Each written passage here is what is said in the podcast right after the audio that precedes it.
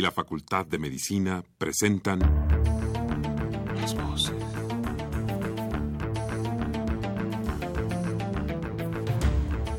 Voces. Las voces.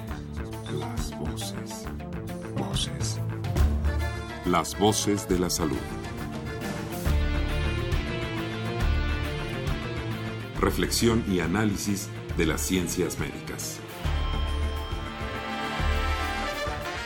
Acompáñenos.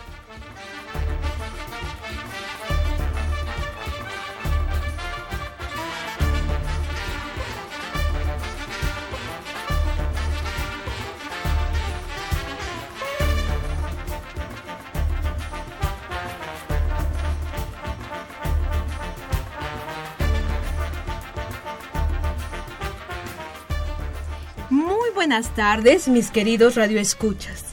La Facultad de Medicina de la Universidad Nacional Autónoma de México y Radio UNAM tienen el agrado de invitarlos a que nos acompañen en este subprograma Las Voces de la Salud. Yo soy la doctora Guadalupe Ponciano Rodríguez, feliz de estar aquí con ustedes el día de hoy en esta cabina. Y el tema, mis queridos amigos, pues es muy interesante se llama exoesqueleto y prótesis ocular, ingeniería en sistemas biomédicos. Nuestros invitados del día de hoy, bueno, son dos ingenieros que tenemos aquí.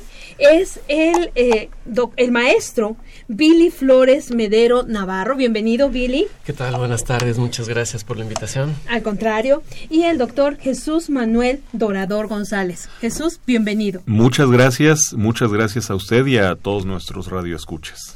Pues amigos, como siempre queremos invitarlos a que participen, a que sean de verdad parte de este su programa y para esto, bueno, papel y lápiz vamos a darles los teléfonos para que se puedan comunicar con nosotros y puedan hacernos partícipes de sus comentarios o sus preguntas para nuestros invitados. El teléfono es el 55 36 89 89, repito, 55 36 89 89 con dos líneas. Y ya sabe, si usted nos está escuchando en el interior de la República, no se quede con las ganas de participar en el programa, porque tenemos un teléfono LADA sin costo.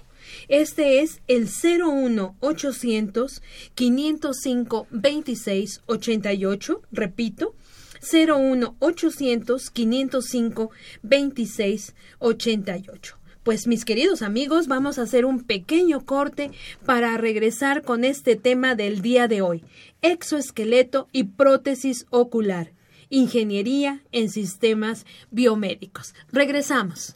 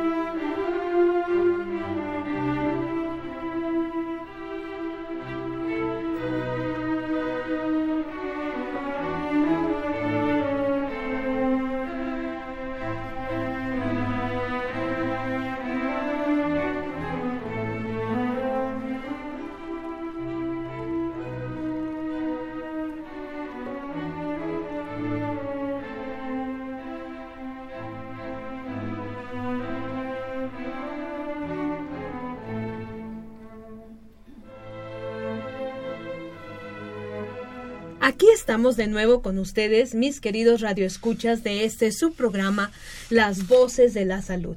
Y bueno, les repito para los que apenas nos están sintonizando que el tema del día de hoy es exoesqueleto y prótesis ocular, ingeniería en sistemas biomédicos y nuestros invitados, bueno, como siempre mis queridos amigos, vamos a compartir su currículum pues para que ustedes ubiquen cuál es la formación profesional de cada uno de ellos.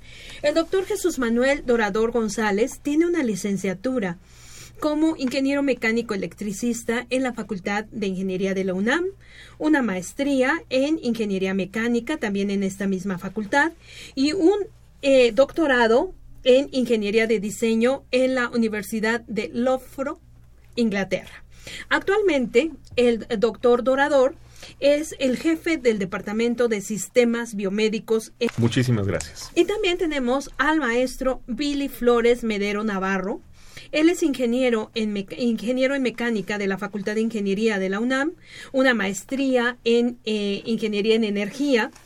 Y actualmente el maestro Medero eh, actúa como coordinador de la carrera de Ingeniería Mecatrónica en la Facultad de Ingeniería de la UNAM. Eh, maestro Billy, bienvenido Gracias. a este su programa. Y bueno, vamos a, yo quería empezar eh, compartiendo algunos datos, alguna información que tenemos sobre esta nueva carrera que tenemos en nuestra maravillosa UNAM, en nuestra Universidad Nacional Autónoma de México, que ya tiene, bueno, muchísimas licenciaturas, estaba leyendo más de 112 licenciaturas y esta es una de las nuevecitas, es una de las nuevas, ¿no? Es Ingeniería en Sistemas Biomédicos fue eh, pues muy recientemente aprobada en diciembre de 2014, ¿no? Sin embargo, veníamos platicando aquí con nuestros invitados, pues ya es ya se está llevando a cabo, ¿no? Esta esta carrera y bueno, nada más me voy a permitir de manera pues muy breve eh, describir un poquito qué es lo que nos dicen de esta nueva carrera de ingeniería en sistemas biomédicos. Pues nos dice que nuestro país está enfrentando una gran cantidad de retos en materia de salud y creo que lo hemos vivido aquí en este programa, ¿no? Hemos manejado diferentes problemáticas relacionadas con la salud y estos retos requieren de la labor de un equipo multidisciplinario. Definitivamente ya no podemos pensar en la medicina solamente hecha por eh, una profesión, no por médicos, sino tenemos que pensar en la multidisciplina. Y precisamente es aquí donde esta carrera tiene un papel importante, ¿no? Porque eh, en estos retos, para resolver estos retos, requerimos la labor de los ingenieros en sistemas biomédicos, quienes por su participación, por su preparación, perdón, participan activamente en la solución de estos problemas, ¿no? Eh, ahora, el plan de, estudios de esta carrera, que tiene 10 semestres, se centra en tres áreas. La primera, instrumentación biomédica, que está enfocada a la adquisición, acondicionamiento, procesamiento y monitoreo de señales biológicas del cuerpo humano para que de esta manera se puedan pues construir y, y mantener instrumentos médicos de medición fundamentales para la medicina, ¿no? Es como una prolongación de nuestros de los sentidos del médico, ¿no? A través de estos instrumentos.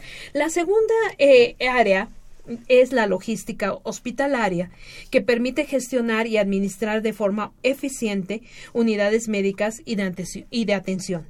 Y la tercera y última es la biomecánica, que posibilita mejorar y generar tecnología de asistencia de asistencia protésica, equipo hospitalario y de rehabilitación y además nos brinda herramientas para perfeccionar el entorno de trabajo con apoyo en estudios de datos tecnológicos con aplicaciones en problemas de la adaptación de nosotros como seres humanos a nuestro ambiente. Entonces, como verán, bueno, pues esto está muy interesante. Es una eh, licenciatura nueva, ¿no? Y bueno, pues eh, a mí me encanta que estén ustedes aquí porque creo que este programa es una ventana maravillosa para que nuestros radioescuchas pues se enteren de lo que estamos haciendo en la UNAM, no solamente en la Facultad de Medicina. Y bueno, aquí ustedes este, son ejemplo de este equipo multidisciplinario, ¿no? Como ingeniero. Jesús Antonio, ¿nos eh, querrías empezar? Jesús Manuel, perdón. Gracias. Perdóname, ya te Gracias. Ya me está los cambiando ojitos. el, el Jesús nombre. Manuel, Jesús Manuel. Eh, perdón. A ver, esta licenciatura de Ingeniería en Sistemas Biomédicos La creamos en la Facultad de Ingeniería como entidad responsable, junto con la Facultad de Medicina como entidad participante, precisamente por el carácter multidisciplinario que tiene. Las tres áreas en las que nosotros decidimos tener como módulos eh, terminales para la carrera son fundamentales para ayudar en la solución de estos problemas nacionales. Eh, en México somos primer lugar en cuestiones tan tristes como obesidad, hipertensión, diabetes, cosas en las que no deberíamos ser primer lugar y desgraciadamente lo somos.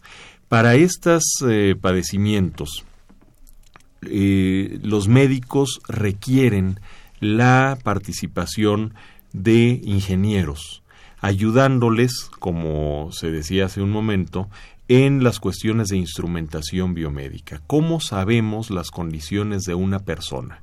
Solamente instrumentándola, teniendo sensores y teniendo estos dispositivos que por medio de la instrumentación nos permiten conocer cuál es su estado su estado físico, cómo se está comportando, cómo está reaccionando.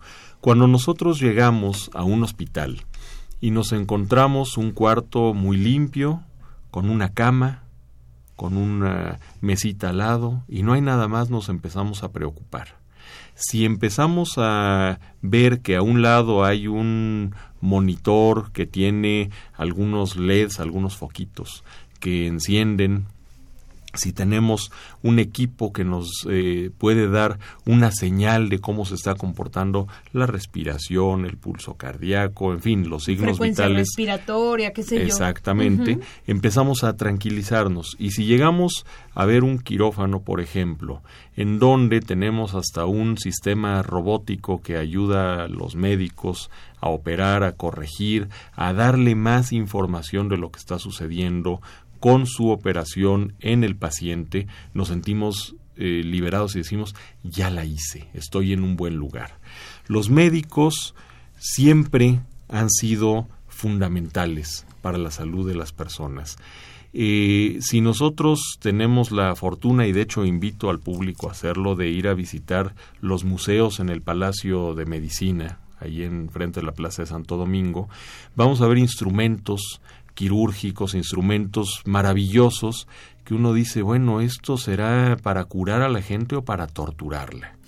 Eh, porque dependía totalmente de la persona que los usaba, si iba realmente a sanarlos o a torturarlos. Claro. instrumentos puramente mecánicos los que utilizan, sino que todos los instrumentos, todos los equipos son sistemas mecatrónicos complejos, es decir, que tienen mecánica de precisión, electrónica de control y están programados por medio de la computadora. Son sistemas mecatrónicos que ayudan a mantener la salud de las personas, a conocer su estado. En la Facultad de Ingeniería decidimos, después de haber creado ingeniería mecatrónica hace 15 años aproximadamente, eh, crear una carrera nueva enfocada al área de la interacción de la ingeniería con las ciencias de la salud. En la Facultad de Ingeniería no teníamos alguna carrera de ingeniería biomédica, biónica ni nada similar. Sin embargo, por más de 20 años, eh, por más de 20 años hemos hecho proyectos encaminados a la mejora de las personas, al bienestar de las personas, hacia la salud de las personas. Hemos hecho muchos proyectos de diseño de ayudas, de prótesis, de ortoprótesis, de equipos, de sistemas, de instrumental, sin tener esta licenciatura. Decidimos entonces crear esta carrera. El proceso de definición de qué sería esta carrera nos llevó casi 10 años, fueron 8 años de trabajo intenso, de grupos de trabajo muy comprometidos, para finalmente en diciembre del 2014 tener la aprobación del Consejo Universitario. Esta carrera es una carrera, es una licenciatura de ingreso indirecto, es decir, los alumnos que quieren ingresar a ella necesitan entrar primero a ingeniería mecánica o ingeniería eléctrica electrónica o ingeniería en computación o ingeniería industrial, son estas cuatro carreras origen, para poder al término del primer semestre solicitar el cambio, el ingreso indirecto a ingeniería en sistemas biomédicos. Esto lo hacemos por una eh, muy clara razón. los alumnos que van a estudiar ingeniería en sistemas biomédicos, además de tener la facilidad por las matemáticas, el gusto por la física, deben de tenerlo también por la anatomía, la fisiología, la biología, la química, en fin, es un área que se vuelve muy compleja y la orientación vocacional es muy complicada para estos alumnos. Por lo tanto, durante el primer semestre en su carrera origen, nosotros les impartimos un seminario que tiene el propósito de reforzar la orientación vocacional y que definan si realmente lo que quieren hacer es trabajar en una ingeniería que está encaminada y dedicada a los sistemas biomédicos. Claro, algo muy específico. Fíjate, eh, eh, Billy, aquí yo ahorita que está, que nos está compartiendo eh, Jesús Manuel todo esto, estaba pensando realmente, bueno, primero la importancia que tienen todos estos equipos, ¿no? Todas estas herramientas que gracias a ustedes tenemos, desde cosas tan sencillas como tomar una presión arterial. ¿No? En donde yo ahora cuento con equipos digitales maravillosos, ¿no? Que me van a, de alguna manera, antes tenía que pensar en que yo escuchara muy bien, ¿no? Por ejemplo, el latido cardíaco, que mi estetoscopio tuviera una buena membrana, en fin, una serie de cosas, como tú dices, que iban a poner a prueba mi habilidad personal. Pero ahora tenemos equipos maravillosos, ¿no? Que definitivamente, realmente yo no me puedo imaginar al médico actual ¿no? Sin este, sin la herramienta maravillosa que brindan estos equipos y que les decía que realmente es como una extensión de nuestros sentidos, ¿no? Para poder eh, percibir qué es lo que está medir qué es lo que está pasando en el paciente. Ahora, una cosa interesante es esta eh, la, la, cuestión de que esta carrera se ubica en el área de eh, físico-matemáticas y las ingenierías. Y tú decías, por ejemplo, que bueno, pero deben de ser personas que también tengan afinidad por anatomía, ¿no? Por las ciencias de la salud, porque bueno, van a tener siempre un vínculo indisoluble a lo largo de su carrera profesional.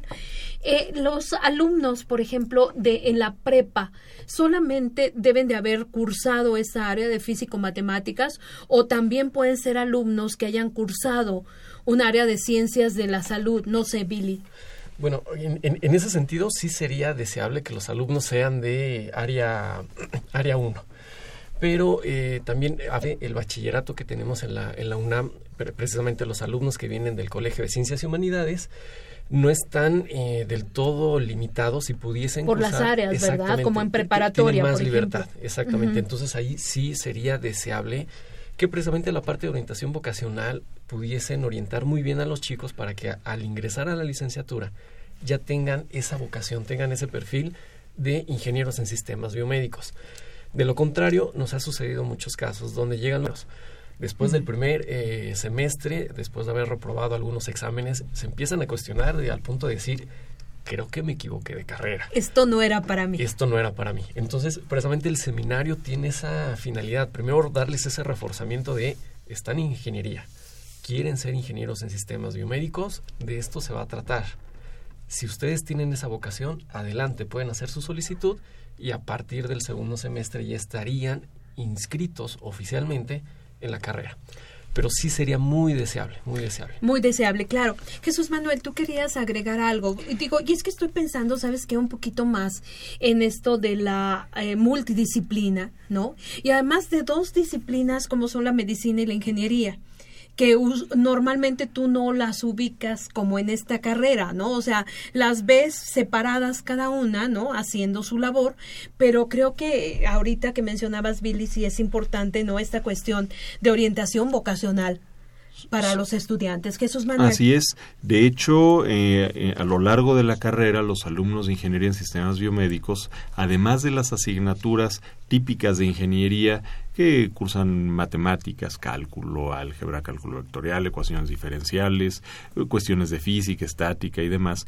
tienen que cursar biología celular y tisular, anatomía y fisiología, tienen que saber cuestiones fundamentales de los eh, aspectos legales en las organizaciones de atención médica, eh, psicología, en fin, son muchos conocimientos que se tienen que ir eh, complementando para que los alumnos tengan el conocimiento sólido en el área de ingeniería y en el área de las ciencias de la salud, porque la cuestión más importante en esta y en otras eh, carreras, en otras licenciaturas que tenemos en la Facultad de Ingeniería, es que el perfil de los alumnos no es un perfil que nosotros estemos formando para que den mantenimiento a los equipos, como se hace en muchas universidades y es importante que lo hagan porque los equipos son tan complejos que requiere un experto en mantenimiento. Pero esto sería más, digamos, como más... que nosotros le estamos dando va hacia el diseño y el desarrollo tecnológico en las tres áreas que conforman la carrera. Y aquí veo mucho cuestiones de investigación.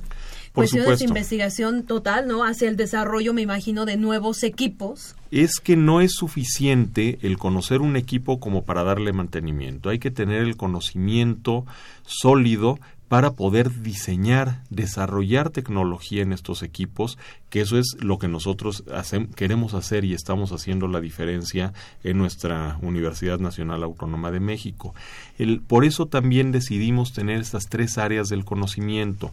El área de instrumentación biomédica, en donde el alumno va a poder conocer, va a poder monitorear estas señales que tiene el cuerpo para auxiliar al médico y al personal de salud en las cuestiones de rehabilitación, de operaciones, de diagnóstico, de diagnóstico todo esto.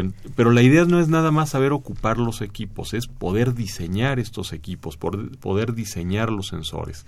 En el área de biomecánica tiene que ver con todo lo que son las ayudas para las personas prótesis, órtesis, cuestiones a veces tan comunes como pueden ser las sillas de ruedas o las muletas o los bastones, las ayudas cuando una persona eh, sufrió, por ejemplo, una fractura y lo enyesaban a materiales para que sean cómodas. ¿Qué diseño tener? ¿Qué diseño? En fin, son, es traer la aplicación de la ingeniería, del diseño en ingeniería, para el desarrollo tecnológico, para la innovación en beneficio de los pacientes. Y la otra área de esta carrera que es fundamental, importantísima, que es logística, hospitalaria.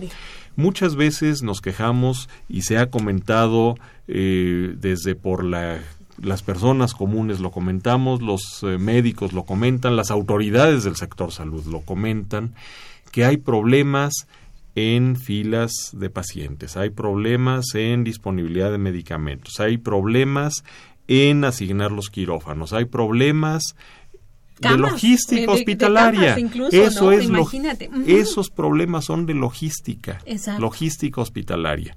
Y en México no había ninguna licenciatura que abordara estos temas de logística hospitalaria. Actualmente se resuelven con ingenieros industriales que saben de logística industrial y la aplican a los hospitales o por médicos que se han preparado en las áreas de administración, pero el tener un experto, un profesional formado en la logística hospitalaria, hará la diferencia en la atención a las personas, incluyendo como personas, no nada más a los pacientes, también a los médicos, a las enfermeras, al personal de limpieza, al personal de servicio, a los parientes de los pacientes. Que también luego sufren. Todos son personas y se sufre. Y se sufre. Eh, decía el director del IMSS que hay que dar un servicio con calidad y con calidez. Y a veces esa calidez todavía hace falta. El paciente y el pariente del paciente se siente un poco abandonado eh, y esos son problemas que se resuelven con logística, no son falta de ganas, es falta de saber cómo le hago, qué hago. Y para eso también los eh, eh, alumnos que estamos formando en el área de logística hospitalaria podrán incidir en el, en el sector. Oye, pues qué interesante, a medida que vamos hablando más y más de esta carrera, pues me parece que era totalmente necesaria, Billy y Jesús Manuel, ¿no? O sea, yo creo que era algo que nos estaba haciendo muchísima falta. Y bueno, ustedes habían eh, mencionado, bueno, aquí quiero enfatizar que, eh, porque en todas las áreas de las que nos están ustedes compartiendo que se divide esta carrera, bueno, el, el paciente, la persona, lo que tú decías, José Manuel, Jesús Manuel, es al final de cuentas hacia quien van todos estos conocimientos, esta logística, estas herramientas, ¿no? Para beneficio de ellos. Ahora, ustedes me habían mencionado que ya tienen una primera generación. Los alumnos actualmente están cursando los más avanzados el quinto semestre eh, los de la segunda generación están en tercer semestre y actualmente hay alumnos cursando el primer semestre en alguna de las cuatro carreras origen mecánica, eléctrica, electrónica, computación o industrial, deseando cambiarse a ingeniería de sistemas biomédicos y eh, estamos ya al final del semestre eh, en el proceso de selección de estos alumnos para que entren a sistemas biomédicos. Es decir, ya tendremos tres generaciones de alumnos de sistemas biomédicos, ya los primeros van a la mitad de su carrera. Oye, qué interesante. Billy, ¿cuántos, eh, ¿cuántos alumnos están ahorita en estas generaciones? Aproximadamente, más o menos, para tener una idea. Jesús. estamos aceptando, perdón, este, bueno, dentro de todos los alumnos que entran en estas cuatro carreras, aproximadamente les estamos dando lugar a 15 alumnos más o menos. La primera generación tiene 12 alumnos, la segunda generación tiene 32 alumnos, el máximo que nosotros vamos a tener es de 50 alumnos. Y este tope de 50 se puso porque en el noveno semestre de la carrera los alumnos realizan solo una asignatura, cursan solo una asignatura no pueden cursar otra, no tienen permiso de cursar otra, porque esta asignatura se llama estancia y es una estancia en un hospital de segundo o tercer nivel o Instituto Nacional de Salud. Tiene que ser en estos niveles desarrollando un proyecto y es por esto que tiene un límite de cupo. De cupo, La carrera a 50 alumnos en este momento. Conforme las carreras vayan avanzando, probablemente se amplíe un se poco. Tenga que ampliar. Pero nunca va a ser una carrera múltiple en el hospital va a ser muy importante. Yo sé que los médicos están acostumbrados a gran parte de su carrera realizarla en el hospital, pero los ingenieros no. Es la primera vez que vamos a mandar ingenieros todo un semestre, tiempo completo, a un hospital para para cursar esta asignatura, la cual es totalmente independiente de su servicio social. Eso es otra cosa y también lo tendrán Eso es una Asignatura obligatoria para, la carrera. Oye, pues qué interesante. Bueno, Billy, Jesús Manuel, ¿qué les parece si nos vamos a un pequeño corte y cuando regresemos empezamos a hablar ya de los proyectos de investigación que ustedes tienen en esta carrera? Nos vamos un pequeño momento, mis queridos amigos, y regresamos con ustedes.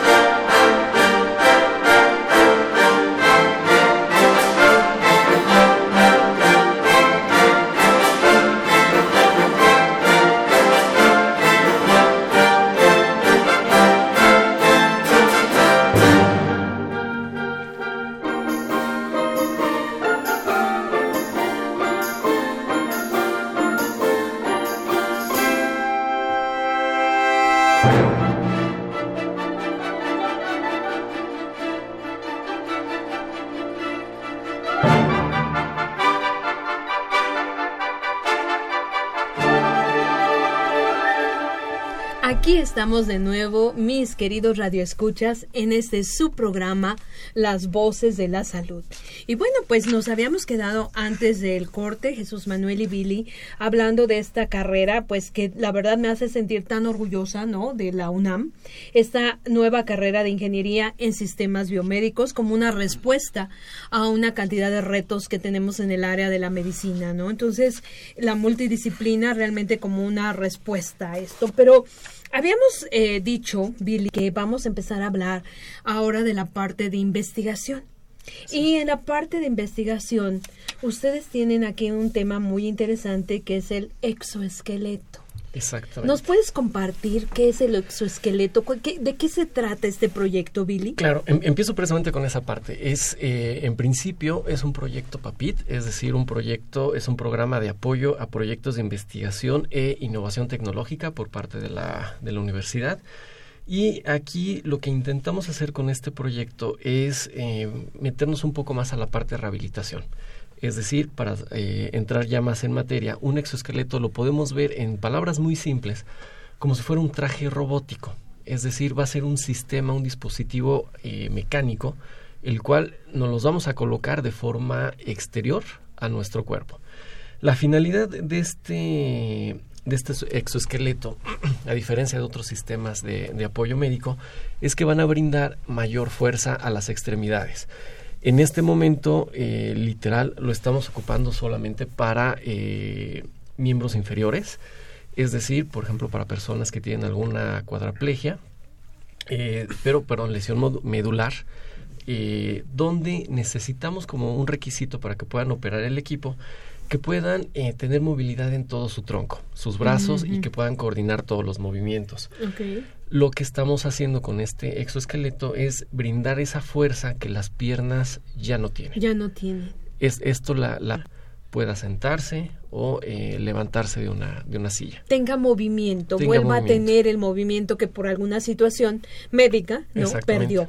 Ahora, ¿de qué material es este exoesqueleto, Billy? Bueno, estas eh, versiones ya tenemos eh, del orden de cuatro años trabajando con este proyecto, un poquito más. Las primeras versiones han hecho, se han hecho de aluminio, eh, es un material eh, metálico, un tanto pesado. Sí es ligero, pero no lo, no lo es mucho, no lo suficiente como... Hay materiales más ligeros. Exactamente. estamos ahorita trabajando en una siguiente versión donde la versión actual pesa 25 kilogramos. Y lo que queremos hacer es reducir a la mitad del peso para lo cual vamos a utilizar algunos materiales de ingeniería tipo fibra de carbono y algunos otros componentes también que nos permitan eh, de cierta manera bajar ese, ese peso para que sea un poco más fácil de transportar y también sea muchísimo más cómodo para, para el usuario. Billy, ¿ya han hecho pruebas directamente con el usuario, es decir, para la persona para la que se está diseñando este, este tipo de exoesqueleto o apenas van en la parte, digamos, primaria, ¿no? De diseño, de ver qué materiales, etcétera? Sí, no, lo tenemos en fase de eh, prototipo porque eh, hemos hecho pruebas, sí, no con pacientes que padezcan este, paraplegia, por ah, ejemplo. Paraplegia porque, eh, como lo mencionaba Jesús Manuel, necesitamos estar monitoreando en todo momento qué está sucediendo con cada componente. No que la misma, el mismo padecimiento no tenga esa sensación de decir esto me duele, este movimiento es incómodo, porque probablemente pudiésemos lastimarlo más. Entonces, antes de hacer ese paso, estamos haciendo pruebas nosotros con eh, personas eh, relativamente sanas para recibir esa retroalimentación también del usuario. Claro, que probablemente con un parapléjico no podrían recibir, ¿no? Como tú dices, si podrías dañar o podrías provocar algún tipo de, pues sí, de daño o dolor, qué sé yo, ¿no? Molestia. Sí, por, ejemplo, en, en, una situación que eh, nos sucedió al momento, este, la primera vez que usé el, el EXO, me tocó eh, bajar escaleras nadie se ¿Ah, ¿Tú ya lo usas? Sí, yo ya, yo ya lo usé. Bueno, es, muy bien, algo bastante divertido. Eso está muy bien. A ver, ¿qué pasó? Y, fíjate que sucedió algo interesante. Para nosotros es un movimiento natural subir y bajar escaleras y no nos damos cuenta que está ocurriendo, por ejemplo, con el movimiento de la cadera. La primera iteración que, que, que tuve con el exoesqueleto, sentí un movimiento extraño. Y ese movimiento extraño eh, se lo compartí precisamente al que es el responsable del proyecto, el maestro Serafín Castañeda eh, de que me daba la sensación de que giraba demasiado mi carga. Y, literal, al, momento de subir no tenía tanto problema. Pero al bajar. Pero al bajar sí le dije, oye, me va a dar la sensación de que puedo caerme. Entonces, ok, empezamos a revisar las trayectorias y efectivamente al monitorear la cadera girábamos la carrera exacto ah, entonces ahí, ahí tenemos un pequeño un pequeño detallito. Y ese, ese es el tipo de pruebas que hemos estado haciendo. De hecho claro porque se puede corregir además exactamente. Ahorita tenemos eh, este prototipo conectado completamente a la computadora para saber qué está sucediendo. Lo que queremos lograr a futuro es eh, desconectarlo que sea completamente independiente tanto en, en términos de energía de batería y que el mismo sistema pueda saber qué está haciendo el usuario. Aquí lo que queremos también es brindarle eh, ese, esa confianza al mismo usuario para que él pueda decidir qué tipo de movimientos quiere hacer. los exoesqueletos comerciales, por ejemplo, los movimientos ya están relativamente bien definidos, donde eh, se programan y el usuario simplemente es un pasajero. Lo que nosotros queremos hacer es que interactúe, que él quiera dar un paso y mediante un joystick en unos bastones pueda decir quiero mover la pierna derecha. Ya me siento eh, confiado de que puedo dar el siguiente paso, perfecto, muevo la pierna izquierda. Entonces, ese, es el tipo de desarrollos que queremos hacer. Porque además, bueno, de esta manera como que se apropia, por así decirlo, el usuario de su prótesis, ¿no? O sea, como que en el momento en que puedes interactuar con ella, pasa a ser parte de ti. ¿no? O sea, ya no es algo extraño, ya no es algo ajeno, ¿no? A tu organismo. Oye, qué interesante, Billy, qué bárbaro. Y, qué, qué, bueno que tú estás, bueno, que están probando todo esto. ¿Cuándo consideras que ya podríamos tener la siguiente fase del exoesqueleto? Pues según nuestros planes lo tenemos previsto para dos años.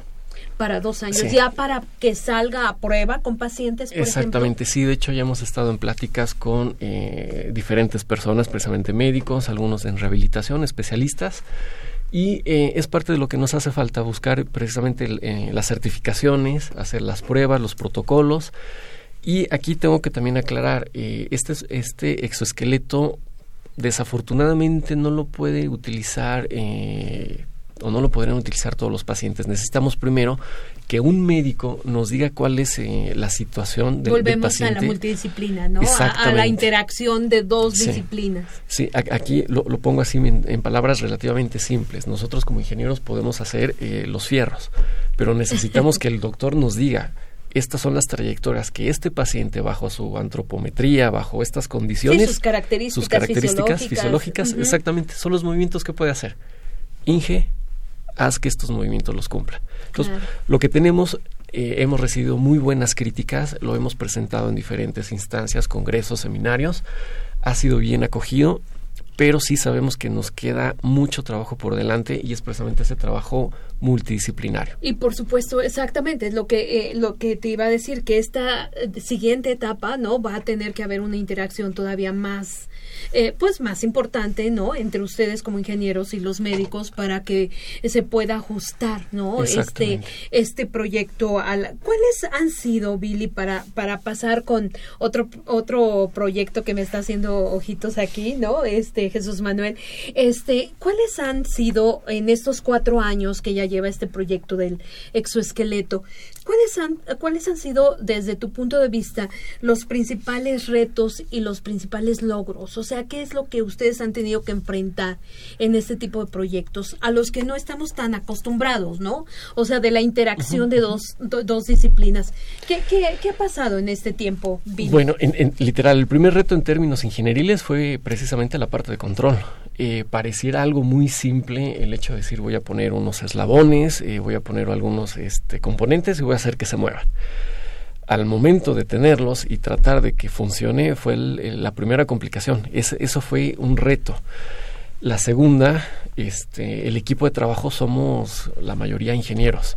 Entonces, el segundo reto fue tratar de entender toda esta parte médica o biomédica que varios de nosotros nos costó trabajo. De hecho, hasta la fecha yo lo reconozco, me declaro neófito en esa, en esa área. me cuesta muchísimo trabajo, logro entenderlo, pero no. Como dice el dicho, zapatero a tu zapato. Por eso la importancia de los grupos interdisciplinarios. Eh, si los procesos de diseño de por sí son complejos, porque el proceso de diseño de un equipo, de un producto, nunca es una secuencia de operaciones lineal, sino que son procesos iterativos. Se propone una solución, se revisa, se, le da vuelta, se retroalimenta, se, rediseña y, uno va dando eh, eh, estas iteraciones siempre avanzando hacia adelante o buscando avanzar hacia adelante, pero en ocasiones hay que regresarse. No se diga cuando estamos hablando de un diseño como el del exoesqueleto, que es un diseño de un sistema mecatrónico, en donde hay que cuidar la parte mecánica, la parte electrónica, la parte de control, la programación, son muchas cosas que hay que tomar en consideración, porque no se trata de diseñar la parte física, los fierros, eh, por un lado, y ya que los terminé, entonces a ver cómo lo controlo, lo, eh, sino que desde el origen, ¿no? desde Este. el origen del Claro. proyecto, es un proyecto de diseño mecatrónico que es fundamental que todo el equipo de trabajo esté entendiéndose y entendiendo cuál es su área de especialidad y qué es lo que está aportando y qué implican las aportaciones del otro a lo que yo estoy diseñando. Y se necesita una comunicación formidable en estos eh, sistemas de diseño, sobre todo de productos y procesos mecatrónicos.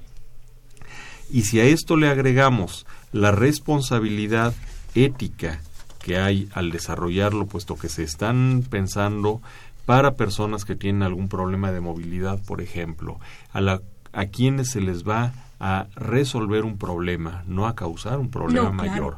Eh, se vuelven algo, se convierte en algo muy complejo, se requieren como en todo protocolo donde hay personas involucradas, las cartas de consentimiento informado, autorizaciones de comités de Sí, ética, cuestiones de clínicas ya meramente, ¿no? que normalmente en ingeniería no estábamos acostumbrados a tener que desarrollar. No es lo mismo hacer una máquina que corte ladrillos o que guarde pastillas en una caja a estar desarrollando un sistema que va a ser utilizado por una persona.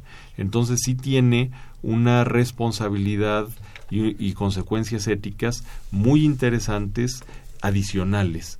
Por Claro. esto es eh, que la aplicación de la mecatrónica en los sistemas biomédicos es lo que nos dio el origen para esta nueva licenciatura de sistemas biomédicos. Pero además, eh, de veras, lo, todo lo que ustedes están diciendo me resulta realmente fascinante, porque en algún momento podría parecer como de ciencia ficción, ¿no? Exacto. Que estamos, este, ahorita empecé a recordar, cuando te pregunté, Billy, lo de exoesqueleto, me recordé algo que nos recuerda aquí uno de nuestros radioescuchas el arquitecto Fernando Almanza. Muchas gracias, arquitecto, como siempre, por participar en el programa. Y bueno, eh, yo pensé en un insecto, ¿no? En el exoesqueleto que tienen los insectos, esta capa de eh, queratina, quitina, no sé, este, ¿no? Que le da este los artrópodos y específicamente, bueno, los insectos, ¿no? Entonces nos dice el arquitecto Almanza que cuál sería el papel si si en este grupo multidisciplinario los arquitectos también están jugando algún papel en el en- como parte, ¿no? De este diseño y de esto. No hasta ahora, pero sí hay implicaciones muy importantes en cuestión arquitectónica para las personas que tienen algún tipo de limitación o discapacidad. Porque, por ejemplo, lo que mencionaba Billy hace un momento del problema de subir y bajar escaleras. Subir escaleras es fácil. Bajar escaleras, y e invito a nuestro auditorio a hacerlo, el próximo escalón que bajen, háganlo conscientemente. Está uno lanzándose al vacío. Sí, literal. Entonces, eso es muy complejo y ahí se necesita entender qué es lo que está sucediendo y hasta el momento en que Billy se pone el exoesqueleto dice, ah caray, ¿qué está sucediendo Hasta la cadera aquí?". sentiste, Billy. Hasta la cadera, que normalmente lo hacemos de forma natural. En otro de los proyectos que tenemos, que es un diseño de una rodilla protésica, es una rodilla policéntrica, es decir, la rodilla no es una bisagra, tiene muchos centros. Si nosotros hacemos una rodilla como bisagra, no podemos dar pasos hacia atrás, no podemos bajar escalones. Y Sí, ese es un problema muy interesante.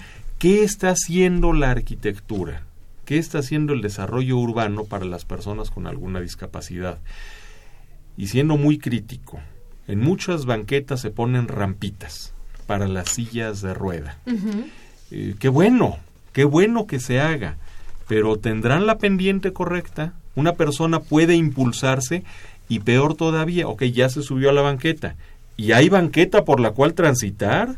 ¿O está llena de obstáculos, rupturas, raíces de árboles, puestos, eh, este, vamos? Sí, sí, sí. Eh, ahí es donde está parte de esta interacción con otras disciplinas como podría ser la arquitectura. La arquitectura, Ahora, claro. en un área que eh, por formación básica empieza muchas veces en facultad de arquitectura que es el diseño industrial. Ahí sí hay una relación directa, indispensable y hemos trabajado de la mano con muchos diseñadores industriales para que los objetos, los como le llaman ellos, los objeto producto que estamos eh, diseñando no nada más sean funcionales, sino que también se vean funcionales, que tengan esa parte del diseño emocional. Exacto. Como que te ahora agrada, que, te, te atrae, agrada, que ¿no? uno muchas veces, sobre todo en esta época, dice, voy a comprar eso porque me gustó.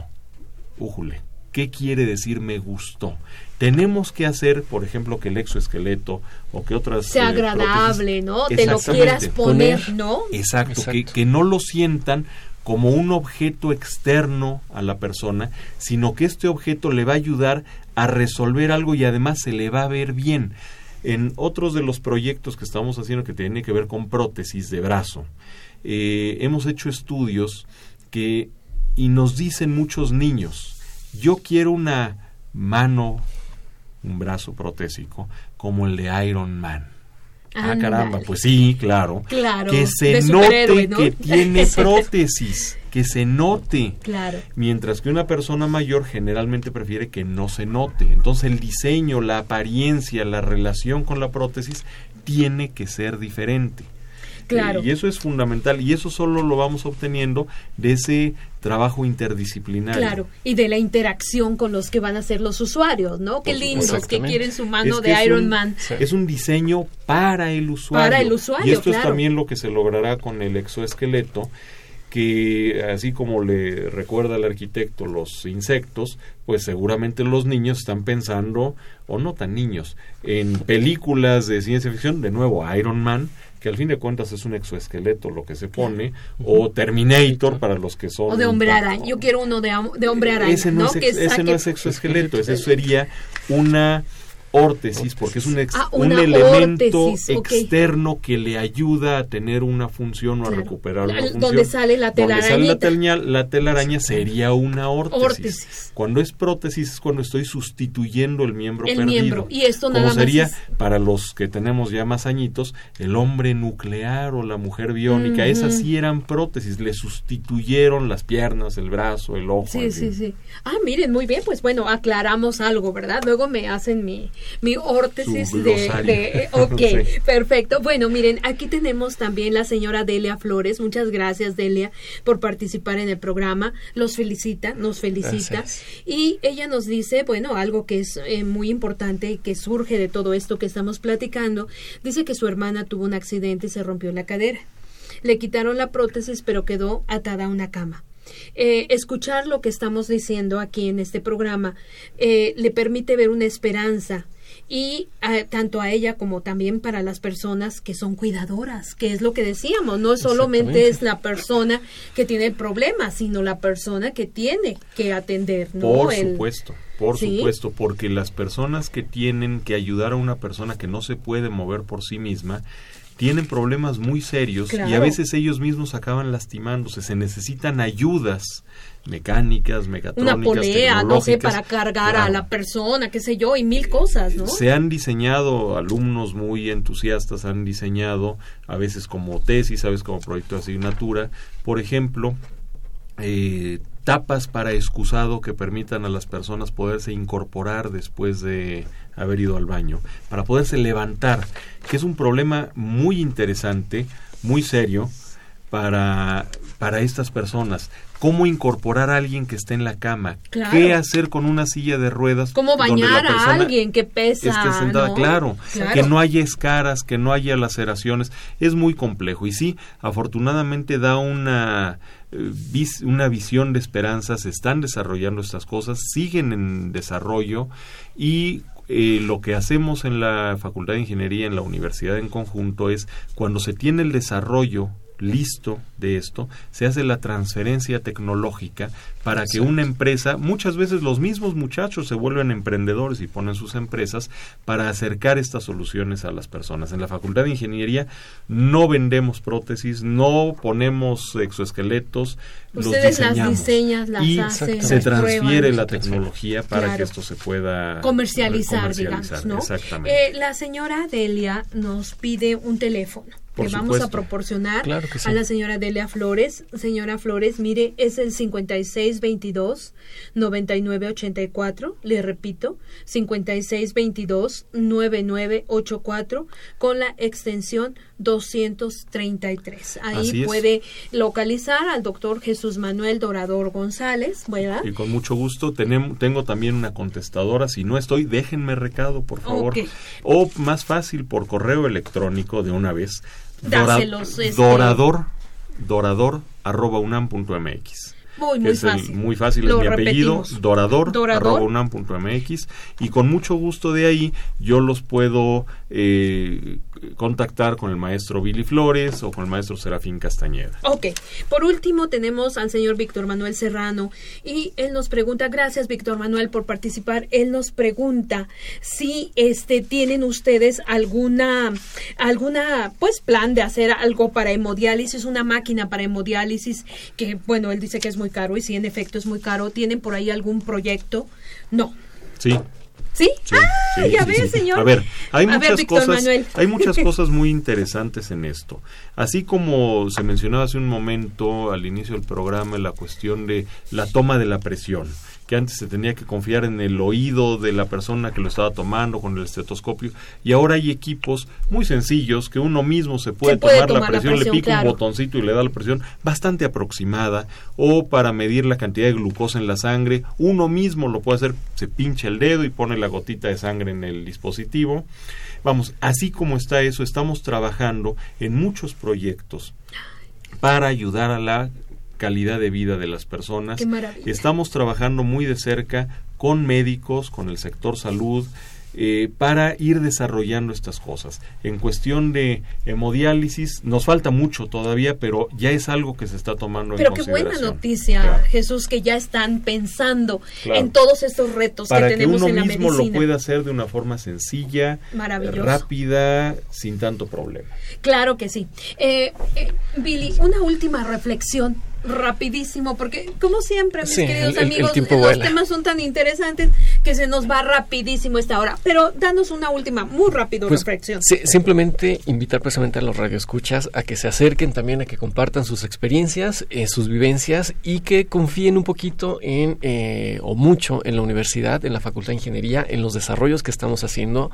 También nos serviría bastante que todos estos casos nos pudieran proporcionar al- algo de información también precisamente para saber Para que ustedes ¿Qué hacemos? empiecen esa interacción que ¿qué podemos decíamos, hacer? ¿no? Claro, Sí. los invitamos a revisar las páginas eh, de Mecatrónica, mecatrónica.unam.mx, muy sencillo, sin Ws, mecatrónica.unam.mx y la otra sistemasbiomédicos.unam.mx, todo junto. Ok, mecatrónica.unam.mx MX y sistemasbiomédicos.unam.mx y ahí hay más información Claro. de los proyectos, nuestros contactos, hay muchísimo, podríamos tener toda una serie de programas para nosotros solitos. Oigan, sí, qué bárbaros. Bueno, pero, yo ya estoy aquí pero bueno, fascinada. no, no, no podemos abusar mucho de... de Pero esto. por favor, mis queridos radioescuchas, de veras, consulten esas páginas, la información es muy valiosa y de verdad, pues mis queridos ingenieros, yo les agradezco muchísimo su participación, eh, hablar con ustedes de estos proyectos tan importantes para nuestra máxima casa de estudios,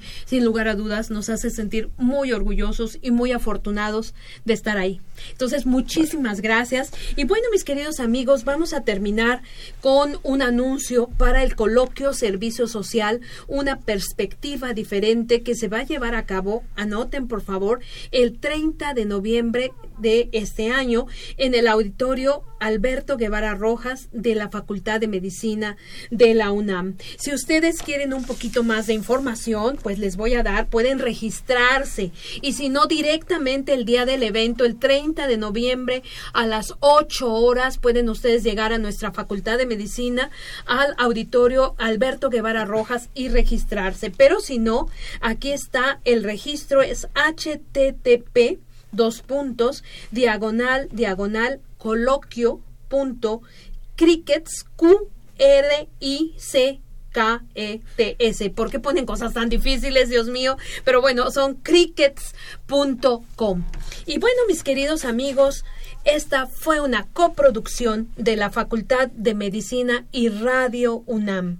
A nombre del doctor Germán Fajardo Dolci, director de la Facultad de Medicina, y de quienes hacemos posible este programa, en la producción y realización, la licenciada Leonora González Cueto Bencomo, la licenciada Erika Alamilla Santos, en los controles Socorro Montes y el día de hoy en la conducción, la doctora Guadalupe Ponciano Rodríguez, les agradecemos sinceramente su atención. Y les recordamos que tienen una cita aquí con nosotros en Radio UNAM el próximo jueves a las 12 del día en su programa Las Voces de la Salud.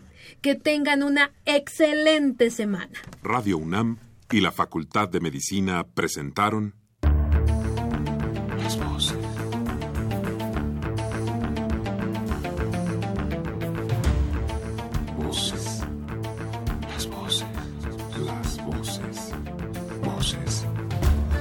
Las voces de la salud. Reflexión y análisis de las ciencias médicas.